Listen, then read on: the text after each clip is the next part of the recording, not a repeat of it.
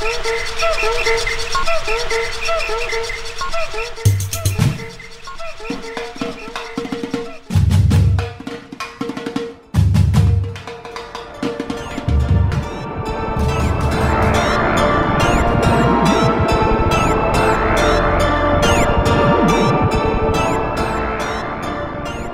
Nome é Natália Salazar E eu sou Renata Schmidt. e nós somos o podcast Pátria Amada Criminal. Sejam bem-vindos. Bem-vindes! Ainda sem a Mônica, pois a Mônica continua de férias. Aproveitando o verão. Aproveitando o verão norueguês.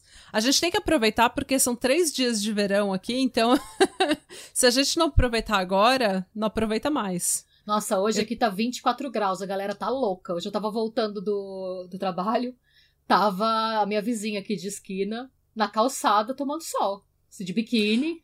Uma Ah, senhorinha, mas o tá? pessoal aqui é assim. É. é. o pessoal aqui é assim, tipo, dá aquele. Tem, na primavera, quando tá 16, 17 graus e tá sol, o pessoal já tá saindo pra rua pra tomar sol. Nossa, aqui 14 graus eu tô de camiseta já. É, você ah, eu também. rápido. Essa semana toda, tipo, eu tava morrendo no trabalho porque tava, tipo, 28, 29 graus. Semana passada tava 34 graus Como assim? na cidade. Em Noruega? É em Noruega. Então, tipo, tava muito, muito quente. E daí eu, eu fui pra praia uma vez só. Não, duas. Oh, tinha que ter ido mais. Eu tô com uma Mas eu tô tão ocupada que eu não tô conseguindo ir pra praia. Eu tenho sonhado que eu tô na praia. Porque aqui não tem muita praia, assim. Aqui é mais, tipo, uns morros, tipo, trevoso com água. E a galera, de repente, normalmente pula das pedras pro mar, sabe? É, quando eu falo praia, é tipo praia norueguesa, né, gente? Ah, tá. Não é tipo Copacabana. é aquela areia grossa que tem, tipo, 5 metros de comprimento e daí já é água, cheia de água viva. Meu Deus. tem água viva aí mesmo? Tem, tem água viva. Não é água viva, é aquela, sabe aquelas, acho que é bolacha que a gente chama no Brasil, que é aquela que é só assim. Não, é água viva, que é aquela que tem os tentáculos, Sim. na verdade. água viva. É, é água viva, é. Essa foi a sua. Esse é um podcast sobre biologia. Ah, não, eu não sei porquê. Eu acho que por conta da Austrália, sempre que, que eu sempre gostei de ver esses documentários de bicho, né? Sabe, esses é, Animal Planet da vida.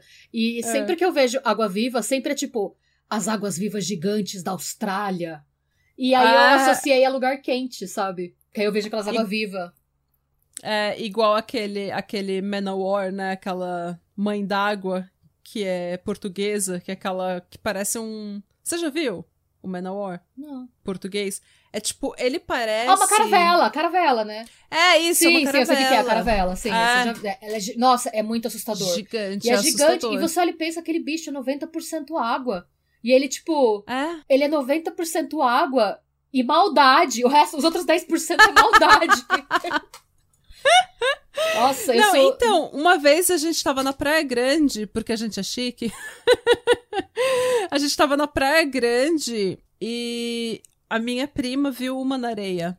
Uma pequena. tinha, assim, tinha muita. A gente tinha. Minha família tinha pequena. apartamento na Praia Grande. Eu passei minha adolescência Chique. inteira aí, minha infância. Chiquíssimo, chiquitíssimo. Eu da Nadando nos córregos da Praia Grande. Eu nunca fui queimada, mas eu já vi, tipo, quando eu tava na praia, eu já vi gente que tomou, tipo, queimadura leve, que aí vinha o salva-vidas e tal. Ah. E eu vi elas mortas na praia também. Dependendo do Então, a minha prima viu uma que tava na areia, ela achou que tava morta e ela não, não tava morta ainda, porque ela se enroscou inteira no, no- na perna da minha prima, ela quase morreu, ela teve até febre. Caralho. Ela passou muito mal, ela ficou muito mal. Assim, ela falou que doeu muito, ardeu muito. Mas enfim, gente, vamos falar de coisas melhores do que queimaduras. É, hoje, segunda-feira, dia 2 de agosto, você está começando o seu dia pensando: o que eu vou fazer no sábado à noite? Nesta era de pandemia? E se você é membro da rodinha de black metal norueguês, você vai ver a gente. Nós estaremos é, no momento em que esse episódio for pro ar, nós já teremos mandado todos os convites do Google Meet, que é uma reunião que a gente vai ter. Eu e a Renata vamos apresentar é, um episódio. A gente vai falar sobre um caso live ali na reunião com vocês. E depois a gente vai abrir para perguntas e respostas e vocês vão poder falar com a gente. Então vai ser uma hora super gostosa que vocês vão passar com a gente no sábado, dia 7 de agosto, às 7 horas do Brasil. Então, se você puder, se você quiser falar com Renata e Natália do Pátria Amada Criminal você pode. Às sete da noite, tá, Todos- gente? Nós não somos madrugadeiras maneiras. É, não. É, sete da noite, porque daí são. Que, ho- que horas são aqui no Brasil? Daí, daí são meia-noite aqui na Aqui, é 11 Noruega. horas aqui. Isso. E daí eu posso fazer minha naninha logo, porque eu acordo cedo e eu sou velha. Tipo, sábado à noite eu normalmente estarei indo pra cama às 10 da noite. Mas por vocês, rodinhas, eu estarei ficando acordada até meia-noite, porque eu amo vocês. Mas, gente, eu tô super empolgada pra essa live. Eu tô super empolgada porque eu acho que vai ser babado a gente fazer um caso ao vivo ali, ao vivo online, e daí depois falar com a galera da rodinha, abrir pra perguntas e eu acho que vai ser bem legal, vai ser bem É, babadeiro. detalhe que é um caso que eu acho que é inédito no Brasil. Não tenho certeza, nunca vi nada no Brasil sobre, mas provavelmente é Hum. inédito. E é um caso não resolvido. Então preparem suas teorias da Olha, conspiração. preparem as teorias de conspiração. Quero ver quem é Sherlock Holmes. Vários Sherlock Holmes. e é isso, gente. Hoje sou eu que vou te contar uma história, Schmidt. Muito bem, gosto de histórias. Gosto de ouvir histórias. Histórias maneiras. Essa não é. Ah. É, eu acho que faz muito tempo que a gente não fala de um serial killer aqui no pod. Então, eu pesquisei um serial killer maneiro. Que na verdade não é nada maneiro, ele é um- uma bosta de ser humano. É que, desculpa, a gente gosta de usar a palavra maneiro para tudo que a gente fala. Tudo pode pra ser transformado. absolutamente tudo. Tudo pode ser transformado em um eiro maneiro. Qualquer coisa que você fale. Ah, ele era um assassineiro maneiro. Um assassineiro maneiro. Esses dias eu tava com- conversando com os anelas sobre batatas fritas, porque eu não sei fritar batata, eu não, eu, eu não sei cozinhar nada em imersão no óleo. Nada, nada que vá, porque em casa a gente não, não usava óleo pra quase nada, então ah, eu não sei. Qualquer coisa que tenha que fazer no óleo, eu não sei. Ele sabe. E aí eu falei pra ele, ah, então, dessa, então eu te nomeio friteiro maneiro da, da nossa residência, porque eu não sei fritar e você sabe. Aí, sempre que ele vai fazer Tudo é batata. maneiro. Tudo é eiro maneiro, friteiro maneiro. Ah, mas esse assassineiro maneiro não é nada maneiro. Ele é o Moses Satoli. É, eu acho que ninguém fez ainda, acho que tem um outro podcast que fez esse caso no Brasil, e eu acho que é super pertinente falar, porque este caso é da África do Sul. Você tá ouvindo isso? Levarei vocês numa viagem. Sim, as gaivotas. As gaivotas estão empolgadíssimas que a gente tá Mano, fazendo. Elas estão no meu telhado, lutando por alguma coisa. Desculpa, gente. Elas ficam. Eu vi um barulho que parece sapateado no meu teto. São elas correndo, elas correm, saem voando e começam a tretar no telhado. Mas tudo bem, desculpa essa interrupção, elas pararam. Que quer que tivesse aqui, não tem mais. O pedaço de pão que elas estavam brigando já se acabou. Já se acabou, uma delas já levou embora, mas vamos lá. Mas não tem problema, elas estão empolgadas também pra ouvir esse serial killer, esse assassineiro maneiro que não é nada maneiro. Mas então vamos para a África do Sul. Moses Satoli é um estuprador e assassino em série sul-africano que matou pelo menos 37 mulheres e uma criança entre julho de 94 e novembro de 95. Caralho! Tipo, ele tem um short span, assim, ele tem um, um, um span pequeno. Nossa, esse pata é, É. entre os mais, tipo, Eficientes. vorazes. É, eu pensei- os mais Ah. vorazes do mundo, assim, porque a gente tem alguns com número de vítimas grandes, mas normalmente você tem esse total de vítima em 5, 7, 10 Seis, anos, é. até mais, né? Exatamente. Rapaz.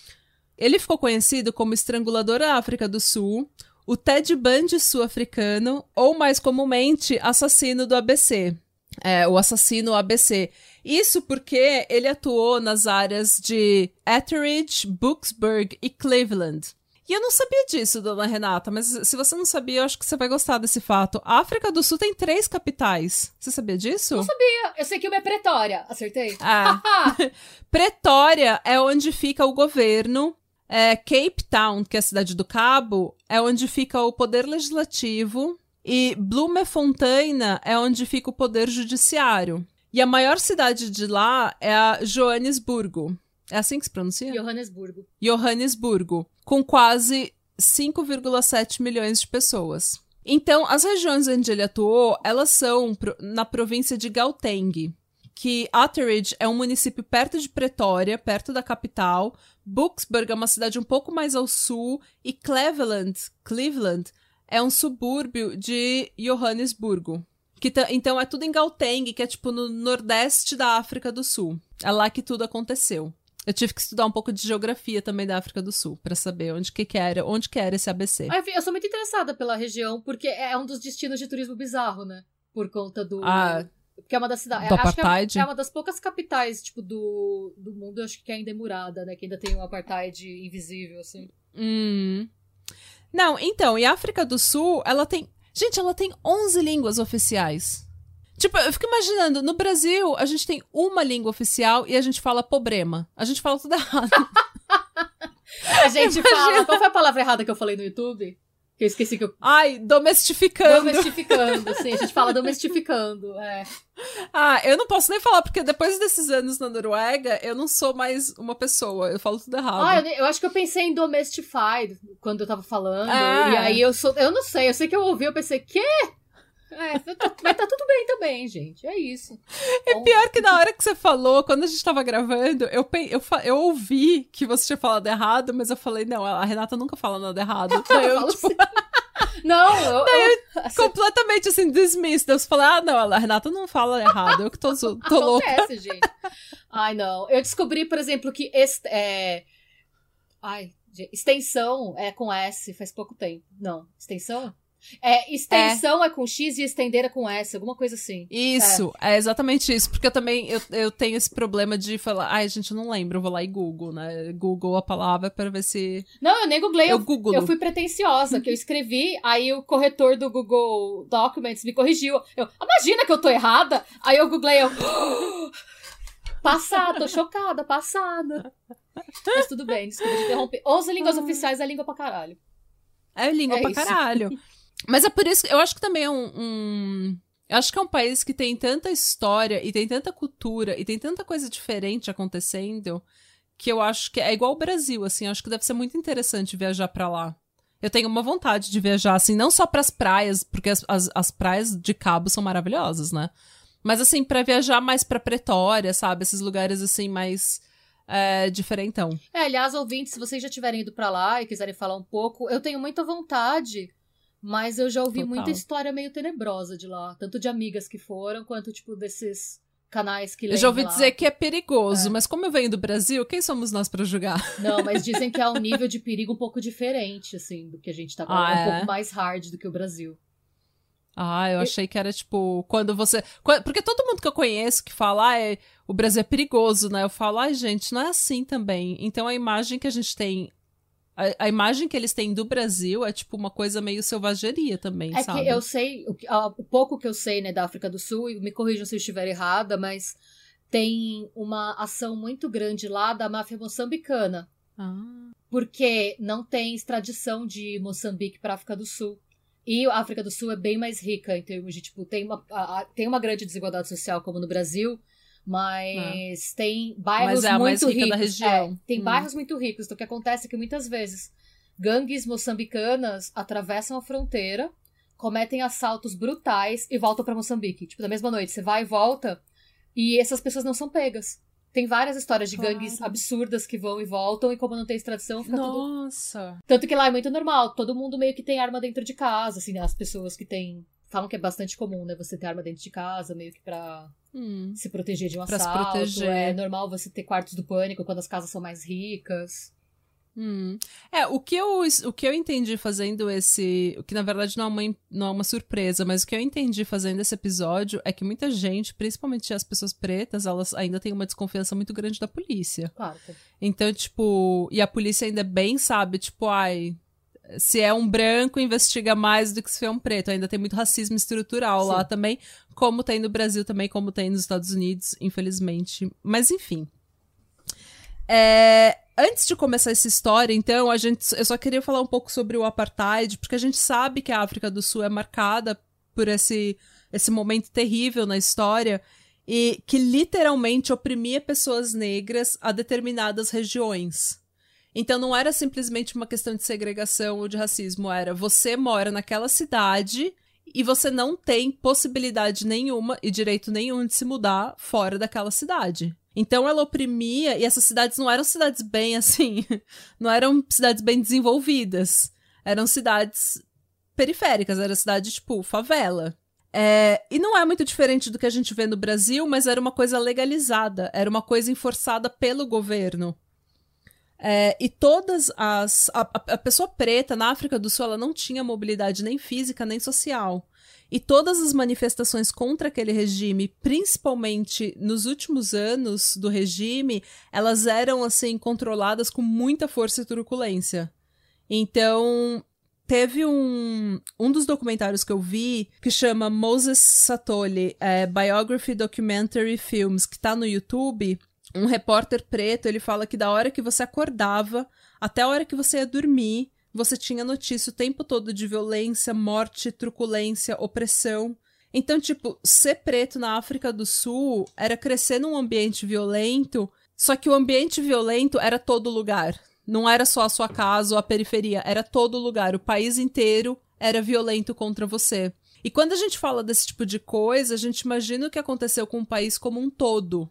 Só que a gente não sabe exatamente qual que é o efeito que esse tipo de momento histórico tem nas pessoas individualmente. Assim como a gente nunca consegue medir o efeito que uma guerra ou o preconceito, a desigualdade, a corrupção tem em, em, ou a pandemia tem em pessoas e indivíduos. O que, que aquilo vai fazer com a psique das pessoas individualmente. É, tem até o Trevor Noah, é um comediante sul-africano que ele apresenta o Daily Show. Ele que substituiu o Jon Stewart é, no Comedy, Comedy Central. E, e a mãe dele é branca e o pai dele é preto. Ele falou, ele escreveu um livro que chama Born a Crime, ou tipo, Nascido um Crime, que é ele conta nesse livro, eu não li o livro ainda, mas eu li trechos desse livro, e ele conta que quando, na época que ele nasceu, quando ele era pequeno, se a mãe dele tivesse com ele em público, ela não podia segurar a mão dele. Que horror! Se ela tivesse segurando, eles não podiam saber que ele era filho dela, porque ele era uma criança marrom e ela não tinha autorização para ter uma criança marrom. Ela Gente, não podia ter uma criança preta. Porque isso significa que ela estava casada com um preto, ela estava se envolvendo com um preto. Ela não podia. É por isso que chama Nascido um Crime, porque a existência dele era um crime. Que horror, eu tô chocada, não tinha ideia disso. Ah, se, a, se a mãe dele tivesse segurando a mão dele e chegasse alguém, ela tinha que largar. E imagina isso pra uma criança. A sua mãe larga a sua mão e finge que não te conhece é, é, pesado, sabe? A gente não sabe, assim, o, o que isso muda na psique da, é, do ser humano. Eu não consigo imaginar o que, que, isso faz com uma pessoa. É, eu também não. Então, assim, tem... Eu acho que legal a gente ir, todo mundo, é, ler esse livro ou ler mais sobre o apartheid, porque é uma coisa que eu acho que a gente não imagina o quão ruim era. Então, o Moses Satoli, ele cresceu num país em que tudo era instável, tudo era violento e o próprio governo e a sociedade inteira diziam para ele que ele não valia porra nenhuma. Ele era tipo a carne mais barata do mercado, ele era um cidadão de segunda classe. Em nenhum momento eu tô tentando justificar o fato dele ser um bosta de ser humano que virou um assassino em série com o apartheid ou com a infância dele, mas eu acho que todo mundo cresce, nasce, cresce e toma as nossas decisões cercadas de um contexto. E esse era o contexto em que ele cresceu. Uh, aos seis anos de idade, o pai dele morreu. E a mãe dele, que tinha problemas com alcoolismo e que aparentemente era abusiva, ela perdeu a casa em que eles moravam. Ela foi despejada porque ela não trabalhava. E ele e os irmãos foram todos espalhados por orfanatos. Ele passou de orfanato em orfanato e quando ele tinha só oito anos, ele fugiu de um orfanato para poder ficar com a mãe dele. Caralho. Só que a mãe dele não tinha condições ou não tinha interesse e mandou ele de volta pro orfanato. É, quando ele era adolescente, ele foi morar com um irmão e começou a trabalhar e treinar boxing. E ele, ele é conhecido como o Ted Bundy sul-africano porque ele era extremamente simpático, extremamente inteligente, boa conversa, ouvia música clássica, lia. É... E assim, no geral, ele era uma pessoa muito agradável e charmosa. Ele era extremamente carismático e eles falam muito do sorriso dele, que o sorriso dele desarmava você. Que era aquela. Então era aquele carisma que vai além de ser sexy ou ser bonito ou ser rico, sabe? É aquele carisma que, tipo, a pessoa desarma você, você se sente confortável do lado da pessoa. É... Porém, o Satoli, ele foi abusado por uma meia-irmã E ele também foi estuprado, segundo ele, ele foi estuprado por uma mulher mais velha quando ele ainda era adolescente. E tendo crescido naquela África do Sul e sendo abusado ou rejeitado por várias mulheres ao longo da vida dele, incluindo a própria mãe, deu muito ruim. Porque ele começou a nutrir um ódio, meu estômago tá. Tá fazendo barulho? Você tá ouvindo meu estômago? Não, não meu estômago não. tá assim. brrr. Não, não dá pra ouvir. Eu tô morrendo de fome. Ai. Ele começou a nutrir um ódio cada vez mais forte pelas mulheres. É, e o humor dele oscilava muito, principalmente se ele estivesse numa situação e ele percebesse que uma mulher estava ignorando ele ou estava rejeitando ele. Ele era aquele macho escroto que vai no seu Instagram encher o seu saco com umas coisas bem ruins, sabe? Uma, uns Sim. papos bem ruim e daí depois te acusa de ser. é, Metida. de ser metida, de ser arrogante, entendeu? Porque ele tem um papo ruim. Ele era assim, tipo, se ele percebesse que ele tava te reje... que você estava rejeitando ele, ele ficava agressivo, violento, o que é comum também nesse é um, é um comportamento comum de serial killers, né? Eles têm esses mood swings assim. Eh, em setembro de 1987, quando ele tinha 22 anos, ele atacou uma menina chamada Patrícia Kumalo, de 29 anos. Ela era irmã da namorada dele. Caralho. Ele levou, ele levou ela para um lugar abandonado, estuprou e largou ela lá com as roupas dela jogadas em cima dela, cobrindo o rosto dela. Ela ficou tão assustada com a agressão, com a violência com que ele fez isso, que ela nunca reportou o crime.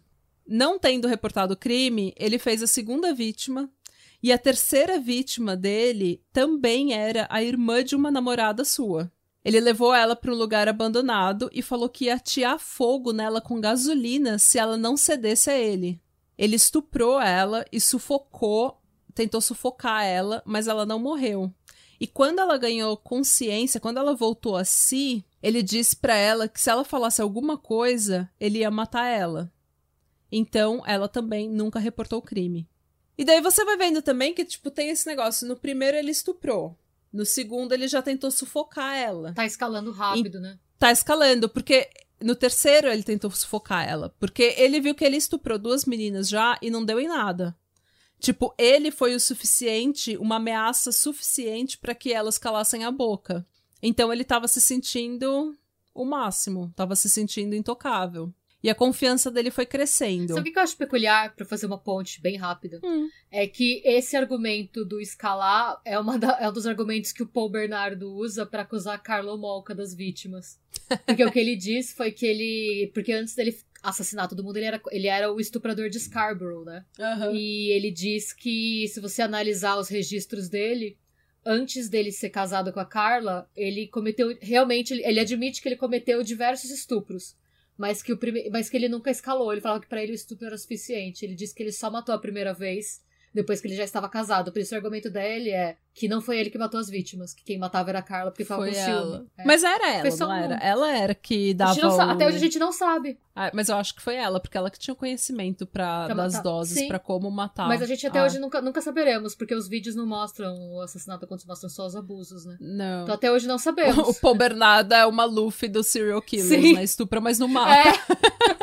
é isso mesmo. Mas eu achei um fun fact ele usar isso como argumento. Não. Ah, tem uma lógica nisso, mas eu não sei também se ele não gostava de matar. Pra mim, ele gostava de matar Ou tanto ele só não se ela. importava. Então, É, esse é só um PS. Vamos voltar para o nosso, nosso amigo que está escalando. É, que ao contrário de Paul Bernardo, está escalando deveras rápido. está escalando.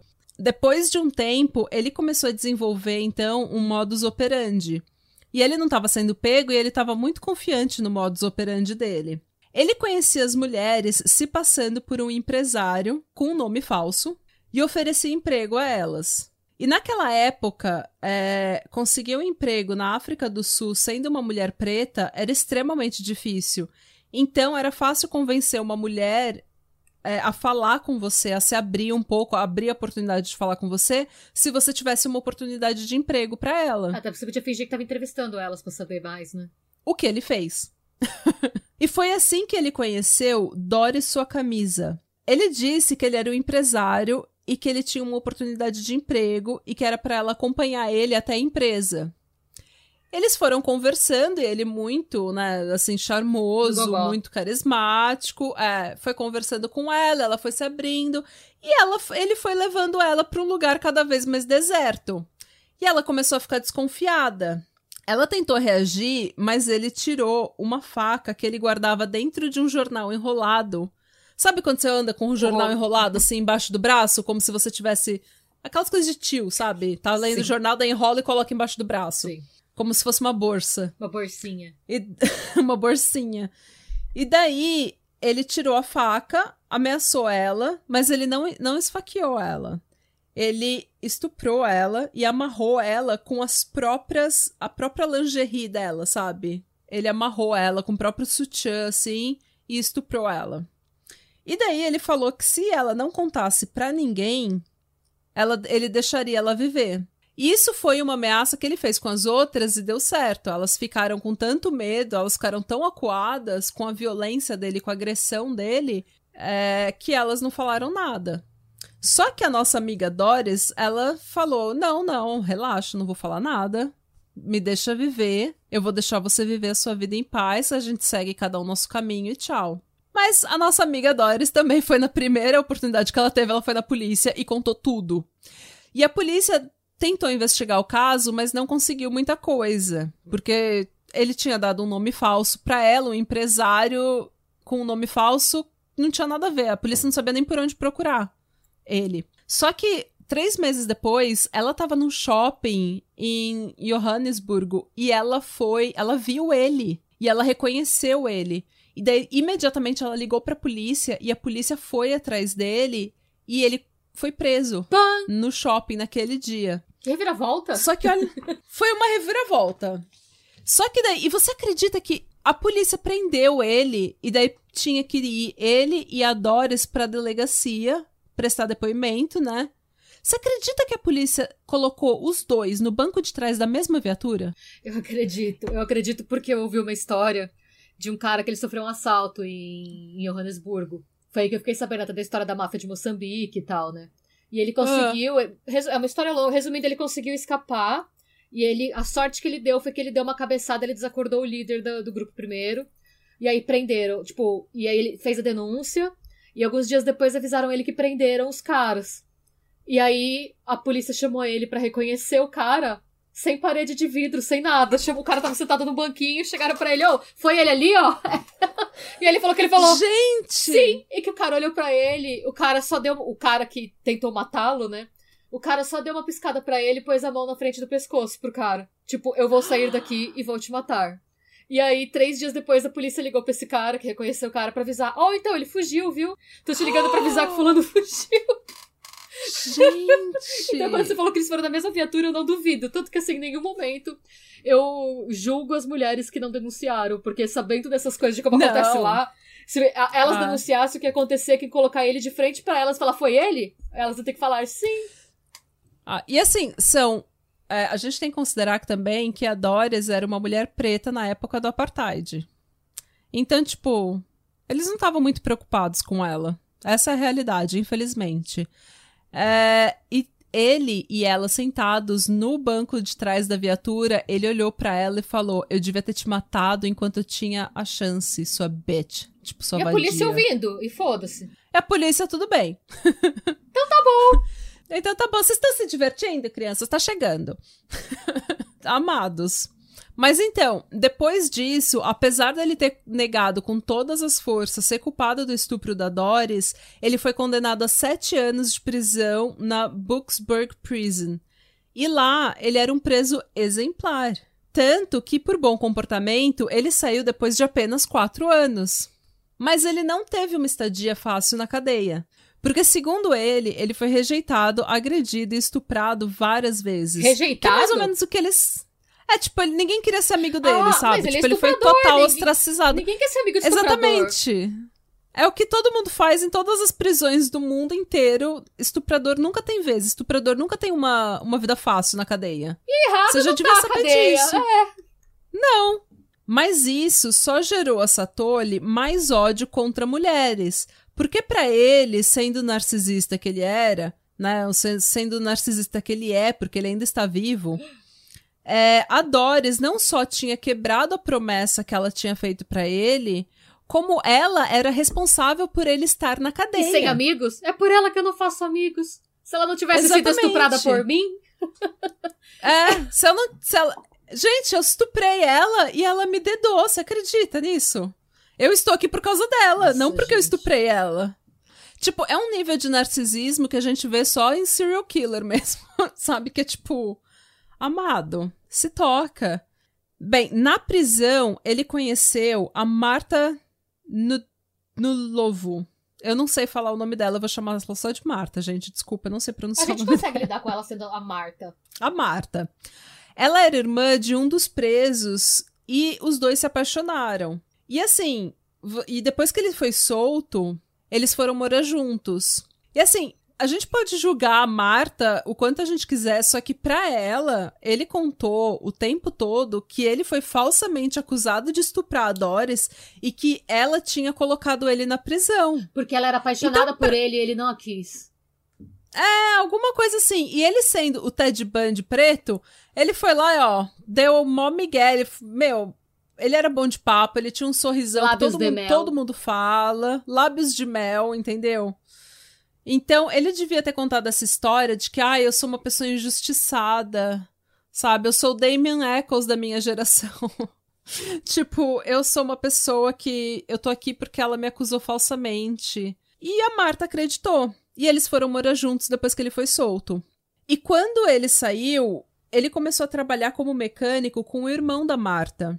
E parecia que ele estava querendo mudar de vida, realmente sair daquela vida de presidiário e fazer uma vida decente para ele, casado, com trabalho e tudo mais. Tanto que a família dela, que antes odiava ele por ele ser um ex-presidiário, tudo bem que o irmão dela também era. né? É, então. Não, eu pensei mais no fato dele A estuprar família- mulheres, é. né? Tipo. É, mas até então a família tava achando que ele era um homem preto que foi condenado e, mesmo sendo inocente, entendeu? Que não era difícil de acontecer, né? Porque eu não duvido que tinha encarceração em massa de gente Não. preta também, na época do apartheid, né?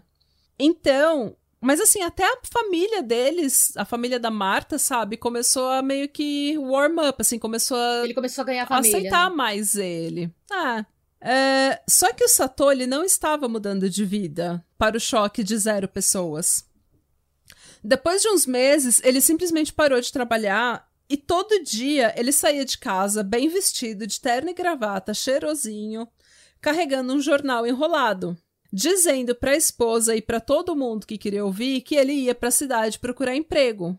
Só que na verdade, o que ele tava fazendo era tipo lurking, sabe? Ele tipo tava na cidade andando, procurando quem seriam as próximas vítimas dele. E aí ele devia falar pra mulher que ninguém queria dar emprego pra um preto ex-presidiário. Provavelmente ele se fazia de vítima porque tudo é Tudo é culpa- Ele é coisas narciso, então tudo com era- ele, né? Não- É, nunca é culpa dele. Nesse meio tempo, o apartheid, né, nesse meio tempo que ele tava na cadeia, daí saiu da cadeia e tudo mais, o apartheid acabou. E com o Mandela presidente, as pessoas pretas pela primeira vez tinham, elas podiam viajar pelo país livremente. O que significou que muitas mulheres, homens e mulheres, mas muitas mulheres saíram das cidades pequenas, periféricas que elas moravam e foram para os grandes centros procurar emprego, procurar uma boa oportunidade de trabalho. E daí vem dessas mulheres de cidade pequena, louca para arrumar um emprego na cidade grande. O emo dele voltou a ser aquele de anos atrás, né? O modus Nem pra ser operandi. criativo, né? Não, ele funcionou da primeira vez, né? Eu não sei porque eu senti meio maníaco do parco vibes. Ah, tem um pouco. Tem um pouco dessa vibe. Mas eu acho que é mais o Ted Bundy, porque ele era. Ah, meu, sim. todo mundo fala que ele era muito charmoso e muito inteligente, sabe? Até o advogado dele falando: olha, era uma pessoa extremamente inteligente. Podia sentar com você e falar de música clássica, sabe? Tipo. É. Tananana. Então, o modus operandi dele era o mesmo de anos atrás. Ele saía de casa, bem vestido, falando bem, sorrisão no rosto, encontrava uma mulher desempregada, pobre e preta, e se apresentava com um nome falso, dizendo ser um empresário com uma oportunidade de emprego. Ele entrevistava mulheres, tipo, e falava: Ó, vamos até então a minha empresa, que eu vou que você pode trabalhar lá. E daí ele levava elas para um lugar deserto, só que agora ele não queria apenas, entre aspas, apenas estuprar. Ele queria matar. É. Porque depois de ter quatro. de- depois de ter sido condenado a sete anos de prisão e ter servido quatro, ele entendeu que deixar uma mulher viva era muito arriscado. A primeira vítima dele foi uma menina de 18 anos chamada. Ma- Prepara. Maria Monene Monama. Ok. Eu adorei esse nome, é o melhor Maria nome. Monemi Munama. É, Parece uma Monene música. Monama. Monemi. É, Monene. Maria É muito sonoro. Monene Monana. Monama. Monama. não vou repetir. Eu adorei esse eu nome. desse nome, mas eu não consigo falar ele. Ele estuprou e estrangulou ela até a morte, e no corpo dela ele escreveu três mensagens pra polícia. Ela é uma vadia. Eu vou lutar, eu não vou lutar com vocês. E precisamos ficar aqui até que vocês entendam. Mas não faz sentido nenhum essa mensagem. Ou faz? Faz sentido se. Na verdade, não, mas eu acho que o que ele quis dizer é: a gente vai ficar nessa, nessa, nessa ida e volta. Mulheres vão morrer até que vocês entendam o que eu Ah, passei. Tá, tá, entendi. a minha história de vida. É, e ele tinha esse jornal enrolado e ele guardava uma faca nesse jornal embaixo do braço. Só que ele nunca usava faca. A faca era só pra ameaçar elas. Ele não usava faca por quê? Porque ele estava bem vestido de terno e gravata, dizendo que ia procurar emprego. Então, ele sabia que se ele esfaqueasse uma pessoa, ele ia ficar todo sujo de sangue. E ele ainda tinha que voltar de ônibus ou de metrô, de trem, pra esposa dele, que ia lavar a roupa dele suja de sangue. Então, Ai, ele não gente, podia fazer Quando isso. você é um assassino e você é classe média e pega transporte público, você tem que pensar nessas coisas. Eu não vou pegar o tem que- busão sujo de sangue. Aí minha mulher vai ter que lavar minhas roupas, eu vou tomar um esporro, porque não, não existia Vanish naquela época, que tira as manchas. Ia ficar pra sempre. Tem que lavar na mão Tinha que lavar na ainda. mão. É bem por aí, é, gente. Ser um serial killer e ser pobre não é fácil. Quando você é um serial killer pobre ainda, você tem que pensar em, em, em pegar o transporte público sujo de sangue. Pois é, então o método dele era, apesar dele ter uma faca pra ameaçá-las, ele usava mesmo o estrangulamento. É, e esse modus operandi ele repetiu diversas vezes. Pelo que a gente sabe, ele repetiu esse modus operandi 37 vezes. Uma das próximas vítimas foi Amanda Tete, que na época tava com um afé com o Satoli. Eles começaram a meio que namorar. Depois que o corpo dela foi encontrado, a polícia conseguiu imagens de uma câmera de segurança de um caixa eletrônico onde o cartão dela tinha sido usado para sacar dinheiro. E na imagem, nas imagens do vídeo, mostrava um, um- um homem preto, relativamente jovem, e a polícia foi atrás do suspeito. No entanto, a polícia prendeu o homem errado. Eita porra. Eles prenderam um tal de David Selep, que inicialmente foi acusado de seis assassinatos, que era o que, tava, o que tinha acontecido já nesse meio tempo. Quatro desses assassinatos, incluindo o da Amanda, foram mais tarde atribuídos a Satoli, já que a mais tarde a polícia percebeu que era ele no vídeo de segurança e não o Selep. É, inclusive tem umas teorias aí, tá? Porque o Celep, ele meio que confessou uns crimes e daí ele foi ele foi mostrar pra polícia onde o corpo da Amanda tinha sido achado. Ué. Só que quando ele tava, ele tinha porque segundo a polícia ele tinha ele tinha confessado. E daí quando ele tava lá mostrando o corpo pra polícia, onde que o corpo tinha sido encontrado, ele fugiu e a polícia atirou nele e matou ele. Então tem uma teoria de conspiração aí que diz que ele não confessou foi porra nenhuma, Pode a ser. polícia queria silenciar ele por alguma coisa e daí prendeu ele, falou que era ele, falou que ele tinha confessado e quando ele fugiu na primeira oportunidade, matou Não, ele. difícil, não. Ah, eu também não acho difícil. Porque a gente tem que pensar que nisso da- isso daqui é tipo menos de um ano depois que o apartheid acabou. Mas enfim. Nos próximos meses, o Satoli foi matando e não sendo pego. Então, mais uma vez, a confiança dele foi Crescendo. crescendo. E ele era tão sádico e tão confiante que ele, de que ele jamais seria que ele seria pego, que ele começou a fazer algo que, ele, que vários serial killers fazem, que é ligar para a família das vítimas para aterrorizar elas. E no enterro das vítimas, ele foi no enterro da Amanda. Um belo do arrombado, né? Um belo um arrombado. E tentar se infiltrar, inclusive se inserir nas investigações para saber o que, que a polícia já sabia sobre o assassino. É, um policial comentou também no documentário que a forma com que ele matava, tipo, estrangulamento, é uma forma muito sádica. Porque você pode estrangular, a pessoa perde consciência, daí você é, é, libera. Da pessoa retorna a consciência, daí você estrangula mais. E é uma forma íntima libera. também. É normalmente associada a crimes é uma de forma paixão, muito íntima, né? é. né? Porque você tem que estar tá muito próximo e você tem que estar tá olhando no rosto da pessoa quando você estrangular ela. Exatamente. E você, com esse negócio, esse método que ele usava de é, estrangular e liberar, estrangular é, e é liberar, a pessoa, você esticava o, o tempo de, de, morte da é. pessoa. Ah, então a pessoa ficava, tipo, dormindo e acordando, dormindo e acordando, e, tipo, ai, olha, devia ser um terror tão grande que eu não consigo imaginar essas É mulheres, o gato gente. brincando com a presa, né? Com o rato É, nossa, total isso. É horrível. E não, assim, não era a única coisa que ele fazia. Algumas das vítimas dele, ele amarrava elas de uma forma cobrir com, tipo, com o com o sutiã da vítima. Ele pegava, amarrava a mão e colocava o pescoço, tipo, o sutiã em volta do pescoço e amarrava ela em pé numa árvore. E daí ele assistia o dia inteiro enquanto a pessoa ficava extremamente cansada e não aguentava mais e meio que cedia, sabe? E quando ela cedia, ela se enforcava, porque ela não aguentava mais ficar em pé. E ele fazia isso com várias. Teve uma menina que. Eu não lembro o nome dela, mas teve uma menina que lutava karatê. E ela lutou com ele, ela lutou com ele, lutou. E ele falou: Eu vou lutar com você como se você fosse um homem. Se você ganhar, você sobrevive. Se você perder, eu vou te matar. Imagina você. Imagina essas últimas palavras que você ouve de uma pessoa. Tipo, é muito. Ele era muito sádico, ele era horrível. E uma das vítimas dele, a Leta Nomtandazo. Leta Nomtandazo, ela foi estuprada e assassinada e ela tava com um filho. E o filho dela recebeu uma pancada na cabeça e foi largado do lado do corpo dela e também, tipo, largado lá para morrer. E ele também morreu do lado do corpo da mãe. No dia 5 de dezembro de 1994, a Marta, esposa do Satoli, deu à luz a uma menina, sem saber que o marido dela e pai da filha dela era um estuprador em série e assassino em série.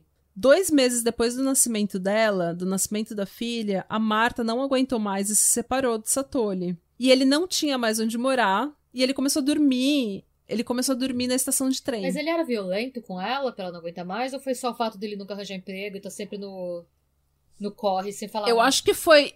Eu acho que foi meio que um todo, sabe? Tá. Porque além dele nunca conseguir emprego e também não trabalhar mais com o irmão dela, não querer trabalhar com o irmão dela, ele, ele passava o dia inteiro fora de casa. E eu, eu não acho que um homem que estupra e mata uma pessoa depois consiga ser tão, tipo, íntimo e atencioso com a mulher que ele tem em casa. E daí ela tinha acabado de parir também e o cara tá saindo todo dia pra, entre aspas, procurar emprego, sabe? Nunca volta com nada. Mas também não quer trabalhar com o irmão dela. Eu acho que ela meio que cansou. Certa ela, isso aí, you go girl. Certíssima. E dois meses depois, então, ela se separou e ele, não tendo para onde ir, começou a dormir na estação de trem. E foi nessa época que intensificou. Ele intensificou a caça dele, né? O spree dele. E várias mulheres, vários corpos foram encontrados nesse período e nunca muito longe dos trilhos do trem. Nunca muito longe da estação. Além de tudo, era preguiçoso, né? É. é. Quando deu julho de 95, ele já tinha assassinado 18 mulheres e desovado os corpos em terrenos baldios e desertos ao redor de Johannesburgo e Buxburg. No dia 17 de julho, o Departamento de Roubos e Homicídios de Pretória abriu uma investigação. Mas, como sempre, nós estamos falando de mulheres pretas, um ano depois que o apartheid tinha acabado, então, o quão dedicado a polícia estava, o departamento estava, a gente nunca vai saber. Bom, se ele tivesse matado uma... 18 homens brancos, ele já estava preso. Na verdade, no terceiro, homem, no terceiro homem branco, ele já, já tinha sido preso já. Exatamente. Ia ter Com confessado e fugido e tomado um tiro. É, wink, wink. Igual o Celep. É.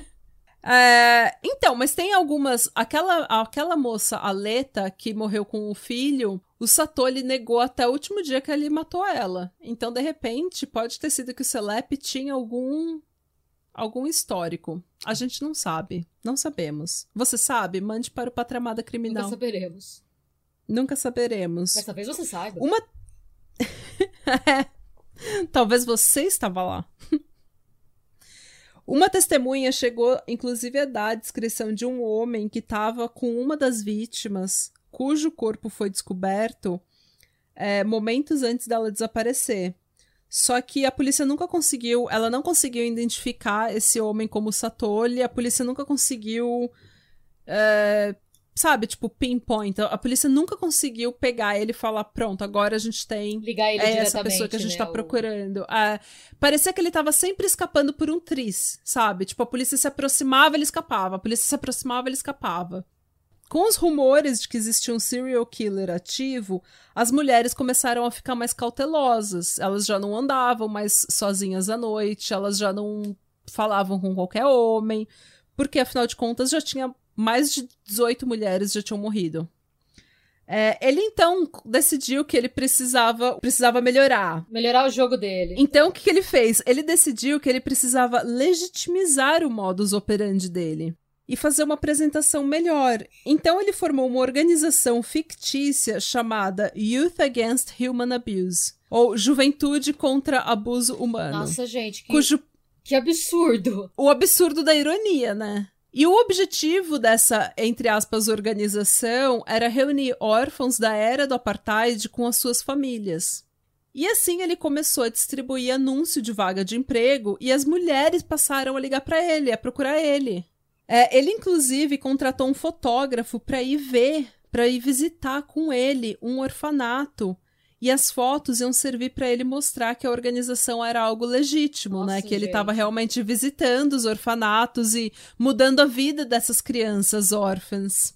Foi nesse orfanato que ele foi com o fotógrafo que ele conheceu a Trifina Magotzi, uma mãe solteira que trabalhava na lavanderia e sustentava a família inteira pai, mãe, irmão, todo mundo, ela era a breadwinner, ela era a quem sustentava a família toda. A chefe da casa, e... a chefe da família. A chefe da casa, exatamente. E daí, vendo que, imagina, ela como sendo chefe da casa, uma mãe solteira, é fácil de você convencer ela de que você tem uma oportunidade de emprego que paga mais. Sim. Então, e olha como ele tentou fazer as coisas serem legítimas. Ele entregou para ela uma ficha de aplicação Tá. Ela preencheu. No outro dia, ele ligou para ela dizendo que ela tinha conseguido um emprego e que era para eles se encontrarem na estação do trem, que ele ia levar ele, ela para sede da organização. Eu acho isso tão cruel, porque ele ainda deu esperança para mulher. Não só para mulher, mas para a família, família inteira. inteira dela.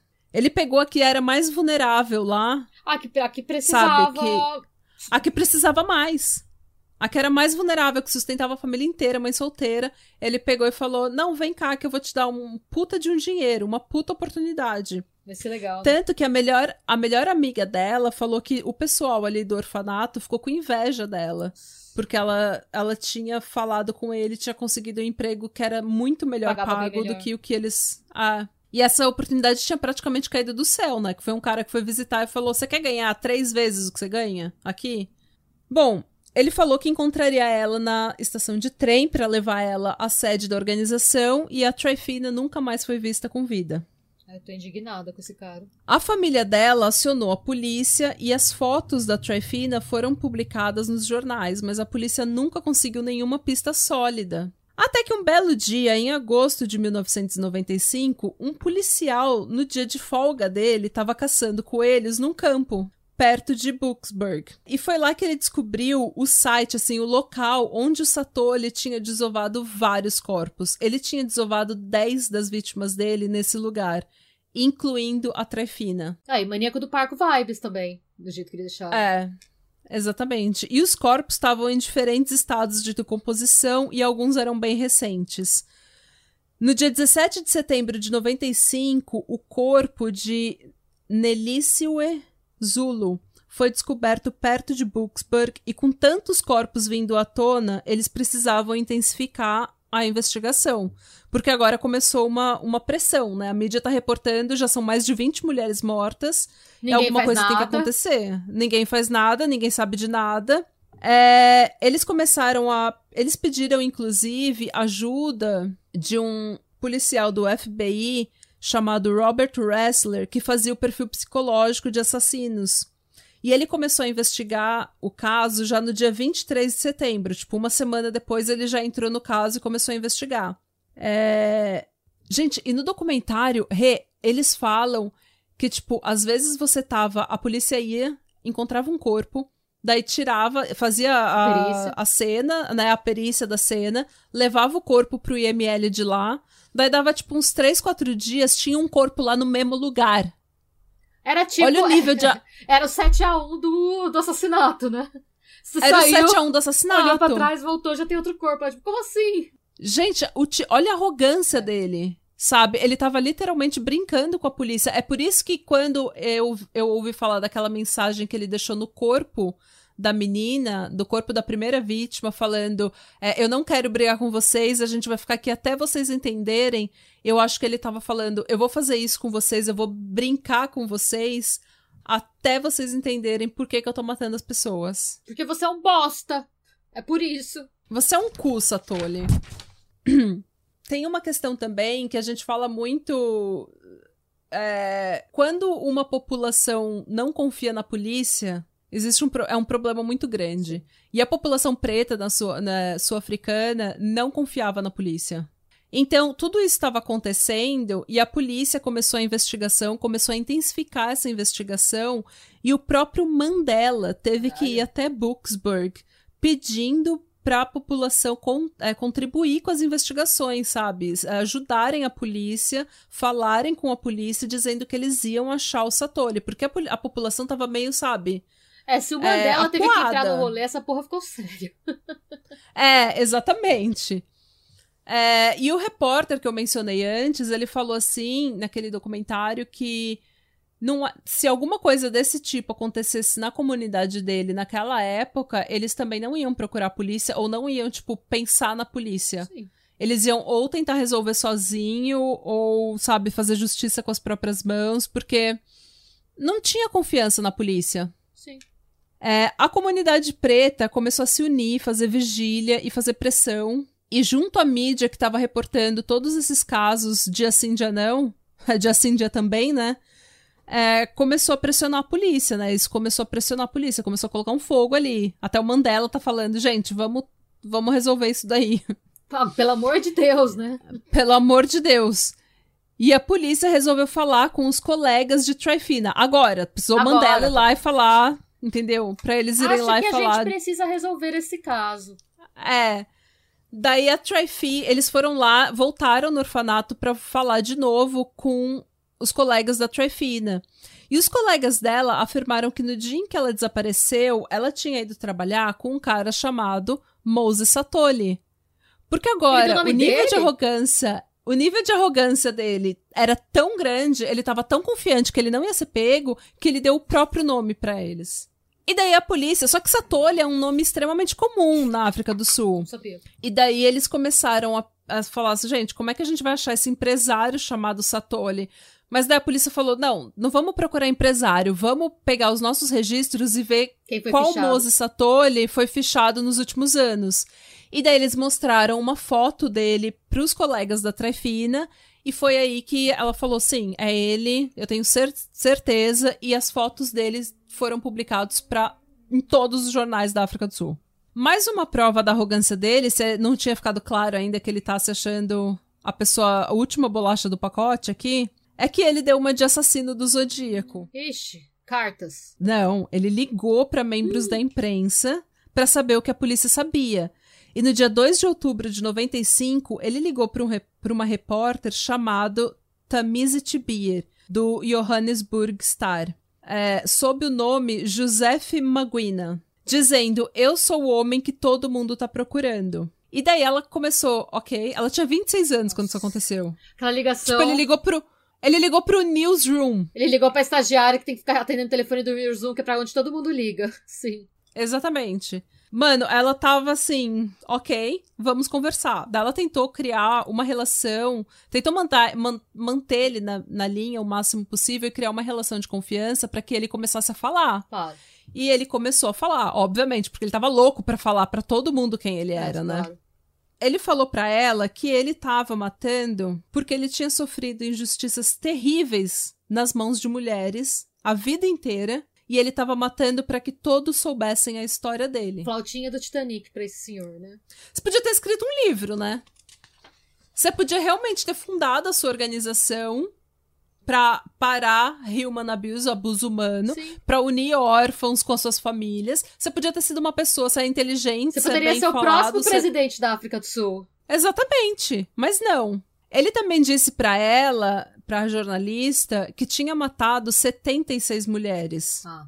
mas que não era responsável pela morte da Leta e do filho dela, dizendo que ele adorava crianças e que a sua vingança era contra mulheres, não crianças. Eu acho que ele mentiu nesse caso, mas porque ele não, porque ele não queria ser conhecido como o cara que matou É. até criança. E ele ele falou que ele matou 76 mulheres, possivelmente foi isso. A gente só tem prova de 37. A gente já sabe que ele também não é uma pessoa conhecida por prezar pela verdade, não é mesmo? É. E daí, pra comprovar que foi ele mesmo, ele deu a localização de dois corpos que a polícia ainda não tinha encontrado, incluindo o corpo de uma mulher de 31 anos que ele tinha matado no dia anterior. E daí esse babaca desse Satoli deu uma de BTK. De... um belo dia ele falou, falando com a jornalista, né? Ele falou: Olha, minha ficha tá acabando. Porque isso, jovens, Ah, era é. na época que você tinha que colocar moedinha no orelhão.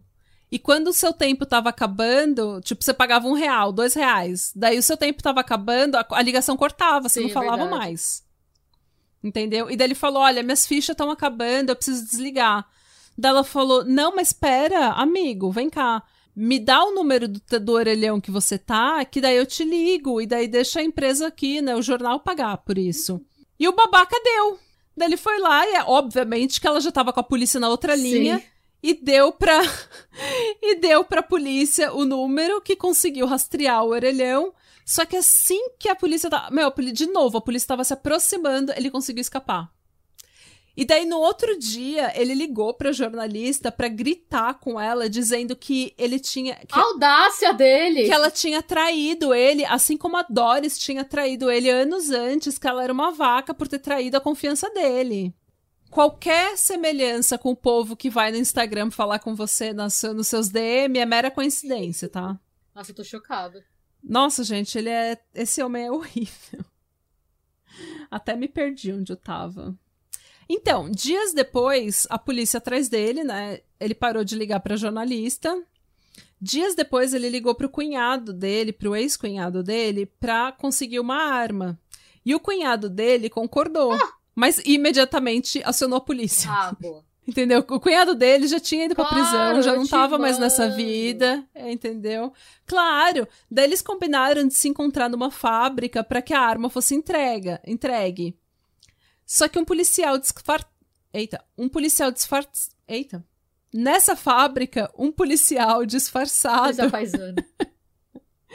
um policial disfarçado tava esperando no portão, vestido de segurança, tipo, vestido de, de peão, assim. Chegando lá, o Satoli entendeu muito rápido que era uma armadilha. E daí ele tentou fugir. Só que o policial tava decidido, ele Não, fugiu não, atrás não, dele. é. É, o policial saiu correndo atrás dele, correu, correu, correu, correu, até que ele chegou tão próximo que ele deu dois tiros e um deles foi na perna do Satoli. Yes. E daí ele não tinha mais como correr. O Satoli, então, foi finalmente enviado para o hospital e, posteriormente, preso. Ele sobreviveu, tá tudo bem com ele até hoje. No início, ele não queria falar nada, mas daí, segundo aquele documentário que eu mencionei, eles trouxeram uma policial mulher para provocar ele e ver o que, que ele ia fazer, se ele ia jogar na cara dela, sabe? jogada o que ele fez com as mulheres. Foi muito inteligente e funcionou. Pres- Ela questionando ele, interrogando ele, deixou ele tão Ele assim. ter se- a- a- o complexo de inferioridade que ele tinha deve ter voltado, tipo, com tudo. Exatamente. E daí ele começou a contar tudo que ele fez. E narrando os crimes, ele aparentemente se masturbou na frente da policial enquanto ele narrava como ele tinha matado cada vítima. Ai, que deselegante. Gente, ele é a combinação, ele é a combinação de tudo que é errado nesse mundo. Ele é a combinação de vários serial killers. Achei deselegante. Nossa, horrível. Na prisão, aguardando o julgamento, um outro presidiário que era informante da polícia conseguiu filmar ele confessando vários crimes. E ele, inclusive, diz assim: Eu não vou falar tudo que ele falou, porque acho que tá no YouTube Ah, esse e também vídeo, não vale ou outro ficar dando site. muito palco pra, pra esse tipo de Muito papo. Não, é. Não, mas o que ele falou foi: Eu odeio mulher preta. Uma mulher pode te machucar mais do que qualquer homem. É um complexo de inferioridade Mas por que, que ele odeia a mulher preta? Não é qualquer mulher que pode machucar ele? Entendendo esse racismo. Não, mas ele foi, ele foi machucado por mulher preta. Todas as vítimas dele eram pretas. Ah, tá. Então, eu acho que foi volta da mãe ser, sabe, abusiva e ter rejeitado ele. Enfim. Tá, na verdade ele tava tentando matar a mãe Essa é a dele. desculpa, É. né? É. No dia 21 de outubro de 1996, o julgamento começou. E ele foi acusado de 38 assassinatos, 40 estupros e 6 roubos. A colega da Trefina testemunhou com outras 140. 140 pessoas testemunharam. É muita gente. Enquanto ele, ele na, na cadeira dos réus, extremamente tranquilo, Zoeiro, né? balançava a cabeça e dava risada. E tentava intimidar ela e as outras testemunhas, porque ele achava que ele não ia ser condenado, tá? Também foi é, testemunha no caso, no julgamento, a Patrícia Kumalo, que foi a primeira vítima que a gente sabe, a primeira vítima de estupro dele em 1987. Que não prestou queixa, né? Que era irmã da namorada. Ela não prestou queixa. É, ela não prestou queixa, mas daí no julgamento a polícia chegou até ela e ela falou: Não, eu vou lá e vou. É hora, sabe?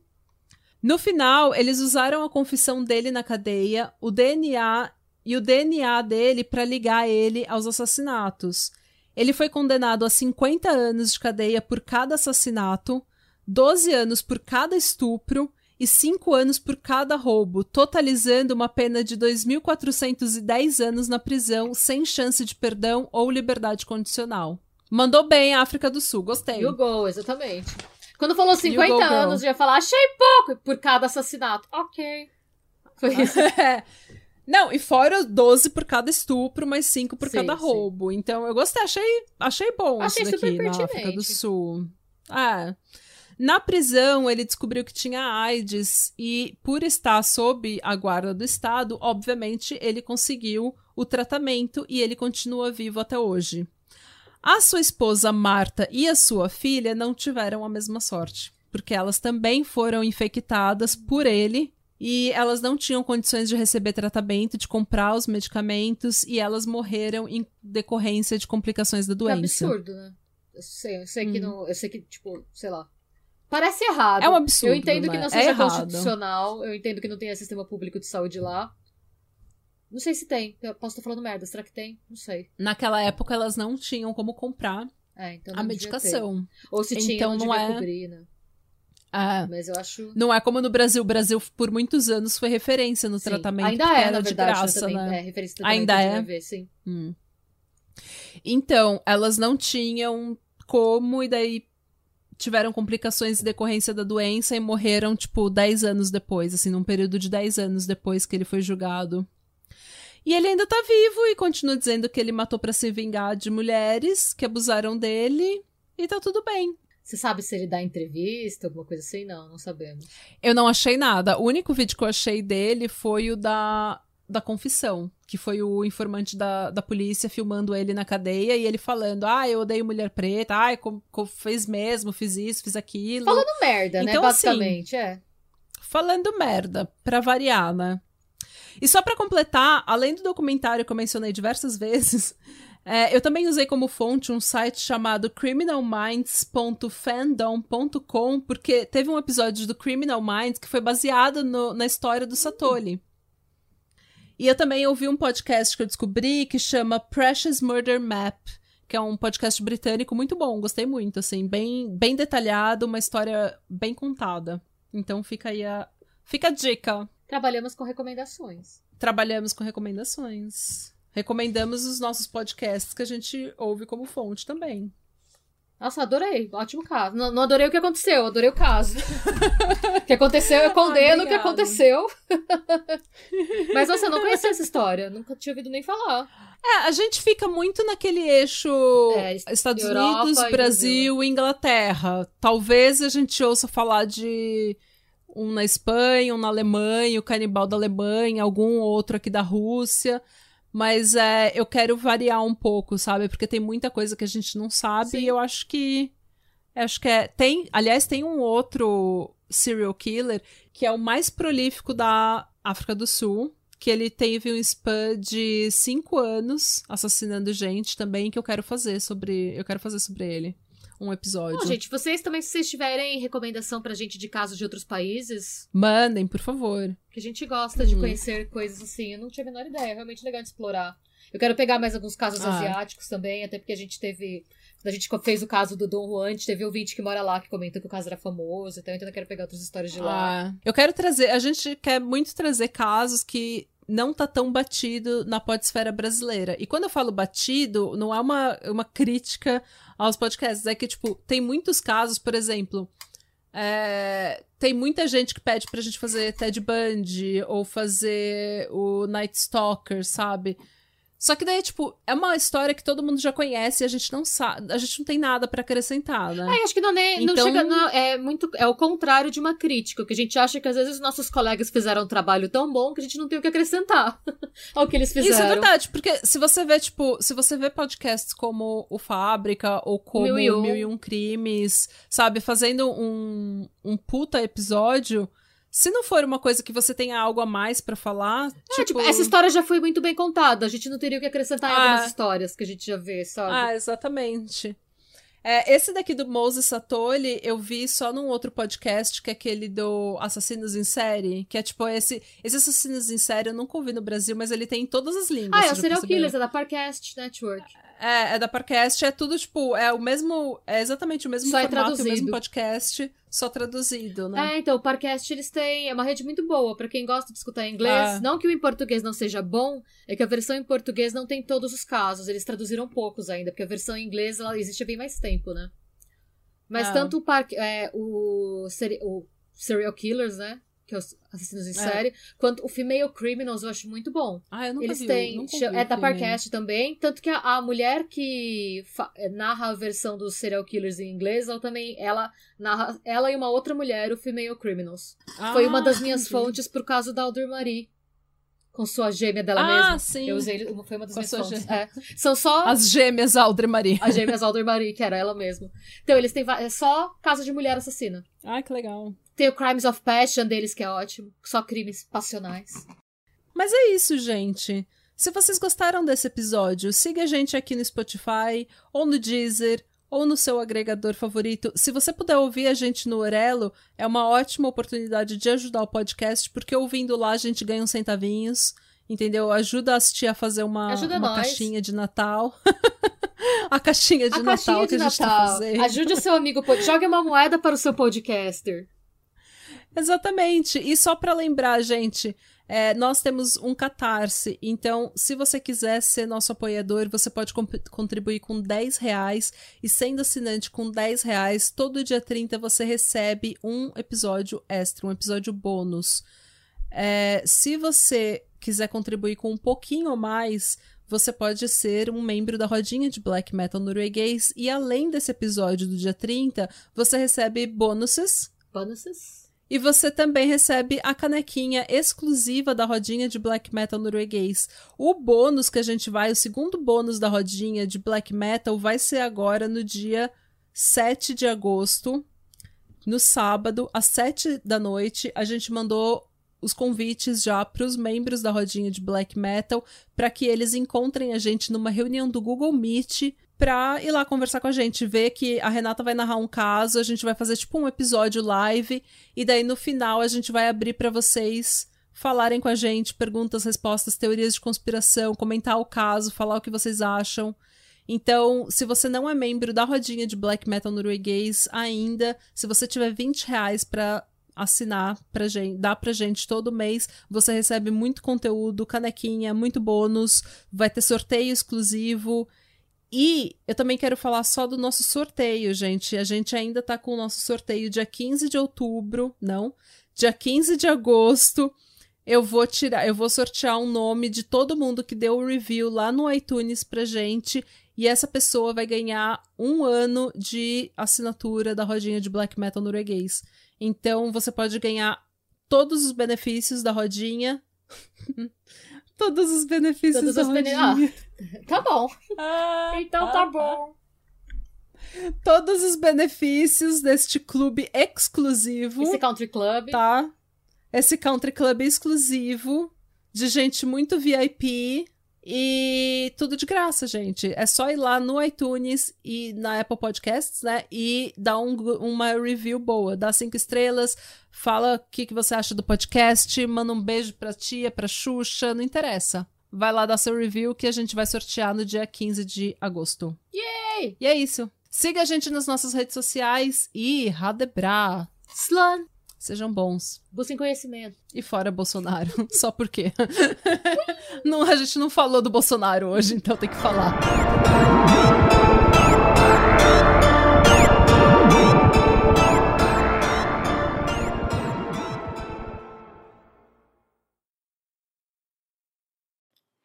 Oi, gente, aqui é a Marcela do Detetive do Sofá e eu quero convidar vocês para conhecerem o podcast. Já tem mais de 160 episódios sobre crimes e mistérios não solucionados. E se vocês não sabem por onde começar, eu indico os episódios da Madeleine McCann.